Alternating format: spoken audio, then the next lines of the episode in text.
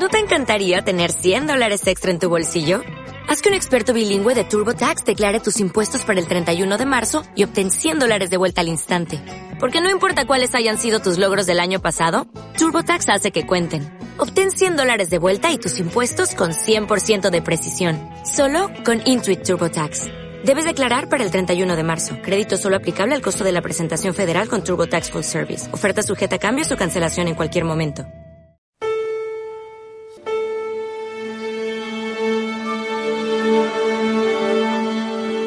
La música y la ley. Donde la historia jurídica confluye con la música.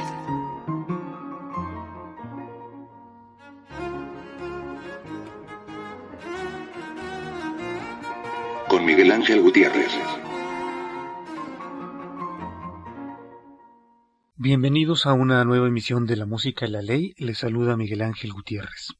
En este episodio haremos una fascinante visita jurídica y musical al virreinato mexicano y luego zarparemos a una nueva aventura con los piratas. Pero vamos primero con la correspondencia. El correo electrónico. Escribe tus sugerencias, preguntas y comentarios a la música y la ley gmail.com.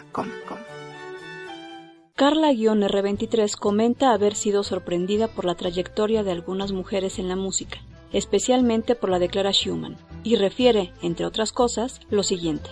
Me parece que Robert Schumann hubiera sido imposible, o sería imposible de entender, sin Clara. Aunque su trabajo haya sido en el terreno artístico, Clara hizo mucho por los derechos de la mujer. También nos pregunta si ha habido otras mujeres con alguna trayectoria similar.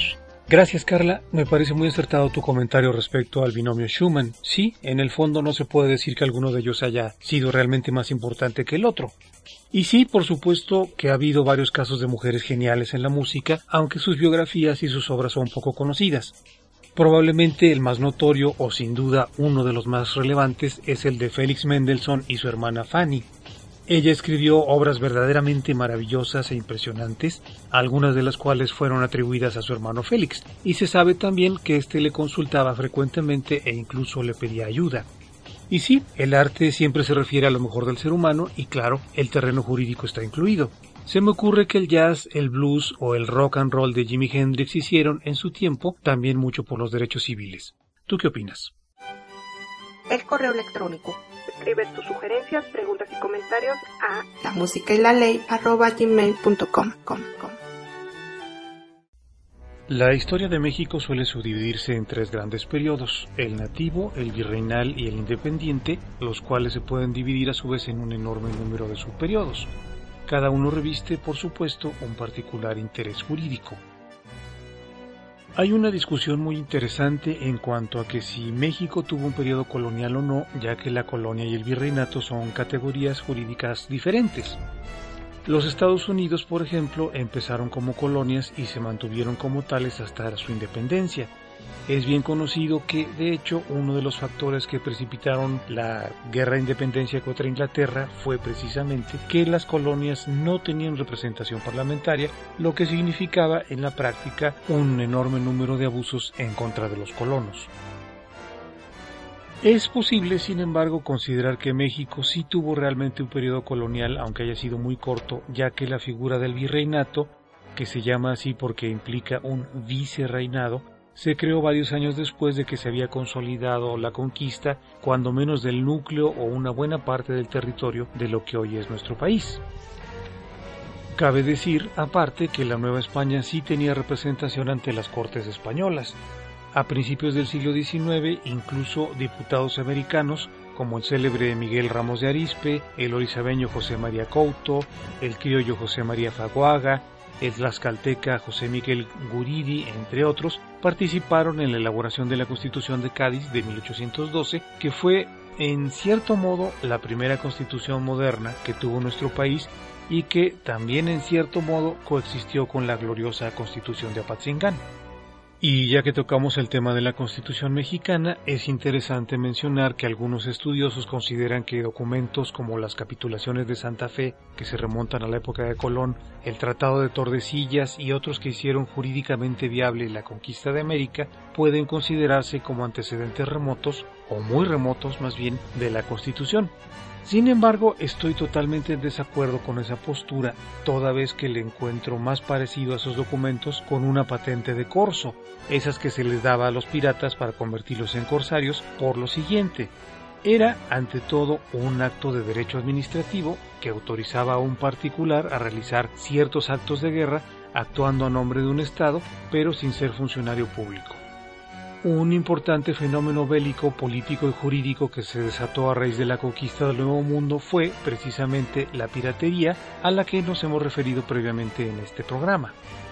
Aprovecho para recomendarles el artículo Aspectos jurídicos de la piratería en el blog magjurídico.blogspot.mx. Repito la dirección magjurídico magjurídico.blogspot.mx. El virrey Diego Fernández de Córdoba, primer marqués de Guadalcázar, nació en Sevilla en 1578 y murió en Guadalcázar, Córdoba, en 1630. Fue un personaje con una interesante y activa vida militar. Fue virrey de Nueva España de 1612 al 21, ganándose el apodo de El Buen Virrey. Sucedió a Luis de Velasco, fundó diversas ciudades como Córdoba y Lerma, emprendió numerosas obras públicas como acueductos, la canalización y desecación del Valle de México desde Chapultepec hasta San Cosme, reprimió una rebelión de nativos tepehuanes en lo que hoy es Sinaloa y Durango. Luego fue virrey de Perú de 1622 al 29, donde puso fin a luchas civiles muy cruentas y promovió un auto de fe que concluyó con numerosas ejecuciones. Además, combatió con éxito a los corsarios. En ese sentido, en México fortificó Acapulco para combatir a la flota holandesa y en Perú fortificó la ciudad portuaria de Lima para defenderla de corsarios franceses. Gaspar Fernández fue un músico contemporáneo suyo, vivió quizá de 1565 a 1629. Se sabe que Gaspar Fernández fue cantante en la Catedral de Evora y que, ya ordenado sacerdote, llegó a Guatemala en 1599, donde fungió como organista de la Catedral de Guatemala, para ser luego nombrado maestro de capilla del mismo templo, donde además hizo copias a guisa de rescate de libros que contenían obras de grandes maestros como Palestrina o Pedro Bermúdez.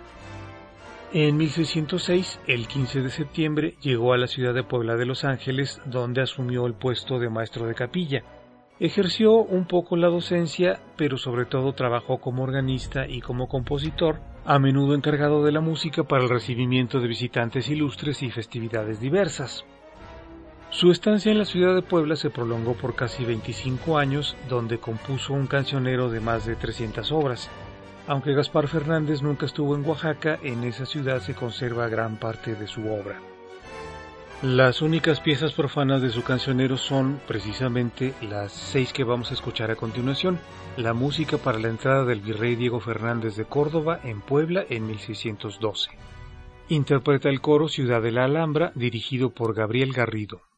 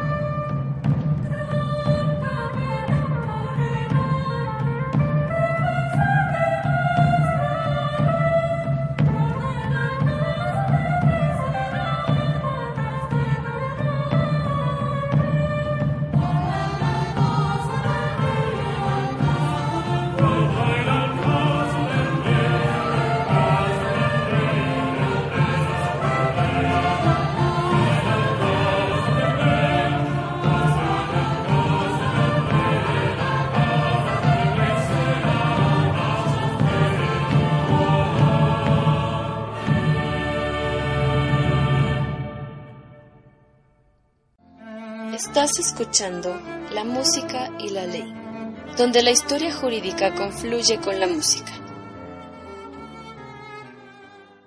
Port Royal, Puerto Real en español, fue la sede del gobierno británico en la colonia de Jamaica, en el Caribe, al sur de Santiago de Cuba, y la principal base pesquera y comercial de la isla durante el siglo XVII. La isla de Jamaica llegó a tener seis fuertes estratégicamente colocados, una corte del fuero común y una corte del almirantazgo. En esta época de esplendor también acogió a un gran número de piratas, los que precisamente la hicieron famosa. Al amparo británico atacaban las naves españolas y francesas. La ciudad se fundó en 1656 sobre la bahía de Kingston en un sitio con muy buenas defensas y puertos naturales, un año después de que la isla fuera invadida sin previa declaración de guerra contra España por orden de Oliver Cromwell. Tres años después, la ciudad tenía más de 200 edificios y un fuerte en una superficie de más de 200 kilómetros cuadrados, o sea que tuvo un crecimiento muy rápido. Al encontrarse cerca de las rutas navales españolas, Port Royal se convirtió pronto en un nido de piratas, muchos de los cuales se hicieron famosos. Desde ahí, el célebre Henry Morgan atacó Campeche, México, Panamá, Cuba, Portobelo y Maracaibo, es decir, posesiones españolas, en una época en que las relaciones de ambos países seguían siendo complicadas y confusas sin que hubiera un conflicto bélico declarado. El gobierno británico estimulaba en realidad la afluencia de corsarios e incluso piratas a la isla, ya que no podían desplegar suficientes tropas en Jamaica como para resistir una eventual invasión española o francesa. Esto trajo como consecuencia que la isla quedara de hecho en poder de la delincuencia organizada. Pero con todo y eso, Port Royal se convirtió en la segunda ciudad más grande y el puerto con mayor tráfico de todas las colonias británicas. Port Royal se hizo famosa por la vida disipada de sus habitantes y visitantes. Había un enorme número de tabernas y prostíbulos. Hacia 1660 ya era conocida como la Sodoma del Nuevo Mundo. Debe haber sido un lugar fabuloso. La mayoría de sus habitantes se dedicaban a la piratería y a la prostitución. El escritor Charles Leslie, en su Historia de Jamaica, publicada en Escocia en 1739, describió la forma en que piratas dispendiaban enormes fortunas en vino y mujeres, al punto que algunos llegaban a la mendicidad, gastando hasta dos o tres mil reales de a ocho en una noche. Cuenta que uno dio 500 piezas de, de a ocho a una prostituta nada más por verla desnuda, aunque no cuenta si el espectáculo valió la pena. Este autor también cuenta que los piratas acostumbraban a comprar un tonel de vino, ponerlo en una calle y luego obligar a todo aquel que pasase a beber. Pero cuando el antiguo pirata Henry Morgan fue ascendido a gobernador por el rey Carlos II, los piratas ya no fueron necesarios para defender la ciudad y el tráfico de esclavos tomó mayor importancia. Morgan se dedicó entonces a combatir a los piratas. Los ciudadanos que llegaron a las clases altas a través del bandidaje empezaron a repudiar la mala fama que había adquirido Port Royal y en 1687 Jamaica comenzó a adoptar medidas contra la piratería, volviendo lo que hasta entonces había sido un paraíso corsario en un lugar de ejecución. En 1722 se ahorcaron 41 piratas en menos de un mes, algunos de los cuales tenían gran renombre. Port Royal fue destruida por un gran terremoto y los correspondientes maremotos o tsunamis el sábado 7 de junio de 1692. Dos tercios de la ciudad se hundieron en las aguas del Mar Caribe y se produjeron más de 2.000 decesos. Algunos agoreros dicen que fue un castigo divino. Tras este desastre, la actividad comercial de la isla se trasladó a la ciudad de Kingston, actual capital de Jamaica. A continuación escucharemos una pieza del siglo XVIII, contemporánea seguramente de varios de los sucesos que comentamos. Es una sonata en sol menor tomada del archivo de la Catedral de la Ciudad de México. Durante mucho tiempo se consideró anónima y de hecho se publicó como tal en algunos discos como el de música barroca mexicana con la capela cervantina dirigida por Horacio Franco, quien hizo precisamente la versión que vamos a escuchar para flauta dulce, Posteriormente se descubrió que estas piezas eran en realidad ejercicios de solfeo cantado más que sonatas compuestas por el italiano Leonardo Leo. Disfrutémosla.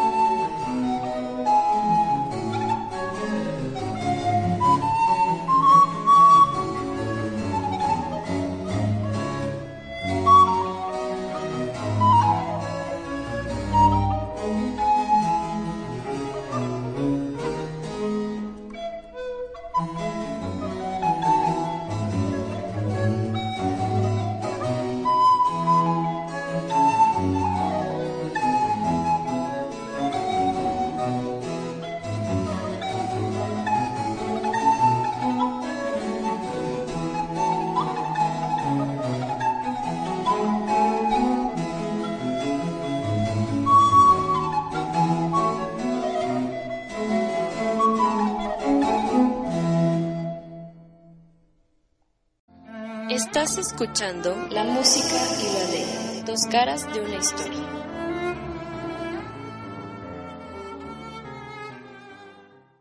Il Pirata es un melodrama en dos actos con música de Vincenzo Bellini y libreto en italiano de Felice Romani a partir de una traducción francesa de la obra trágica Bertram o El Castillo de San Aldobrando por Charles Mathurin. Se estrenó en la Scala de Milán el 27 de octubre de 1827. En ese año, por cierto, muere Beethoven y en el flamante México independiente se promulga una ley para expulsar a los españoles.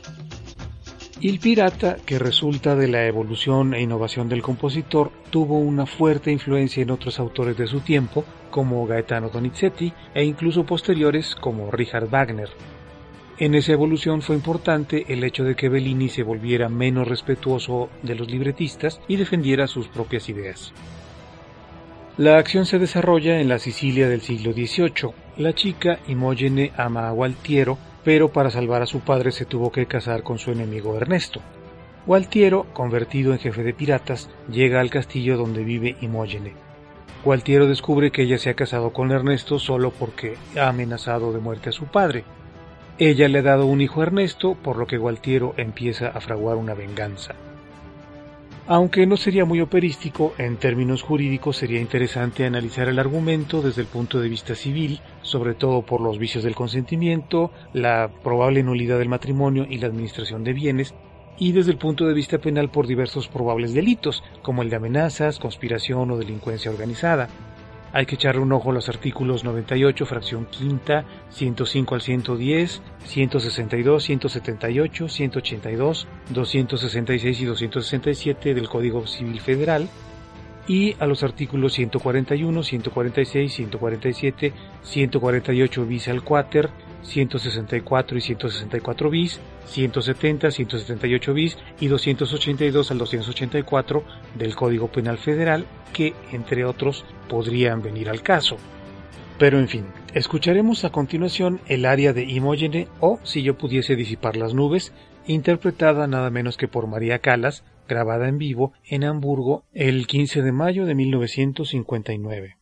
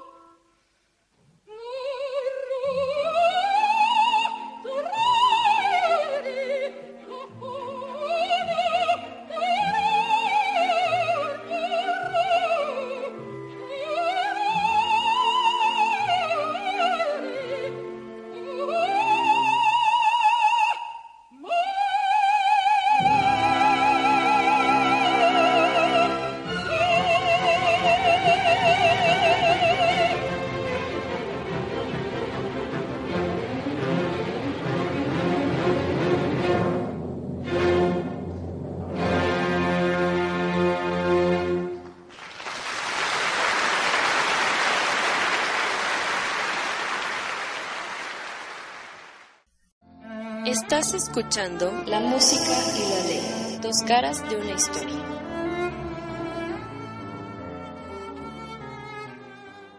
La navegación, con sus diversos fines, es, claro, un importante campo de aplicación del derecho que tiene numerosas facetas.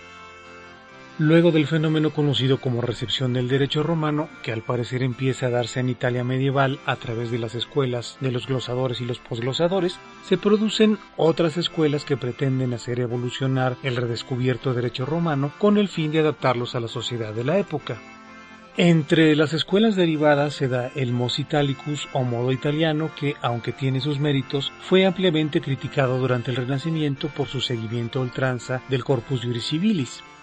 En Francia, como contraposición, en el siglo XVI se da también el muy conocido Mos Gallicus o modo francés, donde se integran al conocimiento jurídico, enriqueciéndolo, gran diversidad de conocimientos humanísticos, antropológicos, literarios, arqueológicos, etc. Hubo también en España un movimiento de gran importancia, aunque menos conocido, que también tuvo profundas raíces, es la Escuela Humanística Jurídica Española, que llegó a contar entre sus representantes a Fernando Vázquez de Menchaca, la Escuela de Salamanca o el célebre Francisco de Vitoria, quien vivió aproximadamente de 1486 a 1546, y quien tuvo, a su vez, profunda influencia en autores posteriores como Hugo de Groot, alias Hugo Grotius o Hugo Grocio, que se distinguieron por continuar la consolidación del derecho internacional a través de los primeros estudios sistemáticos en esta materia. En general, la producción intelectual de la Escuela Humanística Española condujo, entre otras cosas, al desarrollo de un naturalismo moderno y práctico distanciándose a través de la filosofía del ius comune ultranza, así como a grandes avances en la configuración del derecho internacional, en lo que por supuesto tuvo también enorme importancia la configuración del derecho marítimo. Hugo Grotius empezó su ejercicio como jurista en 1599 Diez años más tarde publica de forma anónima una de sus aportaciones más interesantes al conocimiento jurídico, Mare Liberum, opúsculo que formaba parte de una obra mayor en la que propone que el mar es una propiedad internacional y como tal todos los países tienen las mismas posibilidades de aprovecharlo, por supuesto las mismas obligaciones. Esta tesis se opone a otras como las del inglés John Selden, Mare Clausum. Con el tiempo, las aportaciones de Grotius y de la escuela salmantina hicieron posible la definición y aplicación de conceptos jurídicos, dentro de los cuales se hizo además posible la negociación entre gobiernos dentro de un marco jurídico basado en el dictado de la recta razón e independientemente de cualquier fe religiosa. La disputa sobre la propiedad de las aguas tiene, entonces como ahora, un trasfondo económico más que humanístico relacionado estrechamente con el comercio internacional. Las patentes de corso y la piratería, de las que hemos estado hablando, son dos facetas importantes del derecho internacional y marítimo y van un poco más allá de lo que implica el concepto del mare liberum. Cabe mencionar una de las reflexiones del penalista alemán Karl Röder, quien a finales del siglo XIX escribió en su libro sobre el delito y la pena que, en el fondo, la comisión de un delito es un signo de libertad moral, independientemente de que se oponga al derecho. Esto viene al caso por la obra que escucharemos a continuación, la obertura de El holandés errante de Richard Wagner, quien se inspiró en una leyenda muy extendida alrededor del mundo. Aunque esta leyenda tiene muchas versiones, en general se trata del capitán holandés de un barco holandés que para demostrar su desprecio hacia el cristianismo se hace a la mar en algún Viernes Santo, entre 1641 y 1680. Cuando su nave es atacada por una tormenta en el terrible Cabo de Buena Esperanza, el capitán jura que no dará marcha atrás, aunque tenga que luchar hasta el día del juicio final. Desde entonces, su nave navega eternamente por los mares del mundo como un fantasma. Si alguna embarcación se cruza con el holandés errante, es posible que sus tripulantes traten de hacer llegar sus mensajes a tierra a personas que murieron siglos atrás. Al parecer, la leyenda del holandés errante está inspirada en capitanes y hechos reales del siglo XVII que fueron posteriormente utilizadas por varios artistas, como el dramaturgo inglés Edward Fitzwell o novelistas como Frederick Marriott o Washington Irving. En la obra teatral de Fitzwell de 1826, al capitán se le permitía bajar a tierra una vez cada varios cientos de años para tratar de hallar una mujer con la cual compartir su maldición o desgracia en la ópera de Wagner de 1843 cada siete años. Sin embargo, como en el Don Juan Tenorio o como en La Bella y la Bestia, el tema central del holandés errante es la redención a través del amor.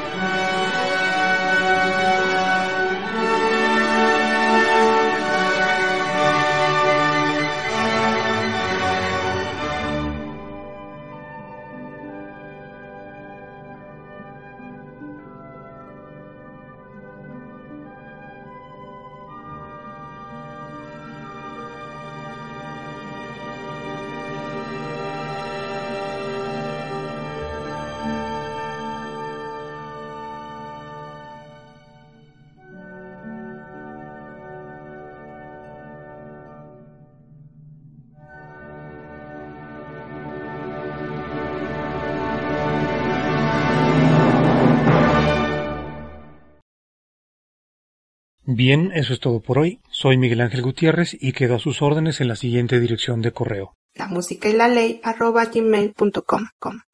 Hasta la próxima, sean legales y disfruten de la música. La música y la ley.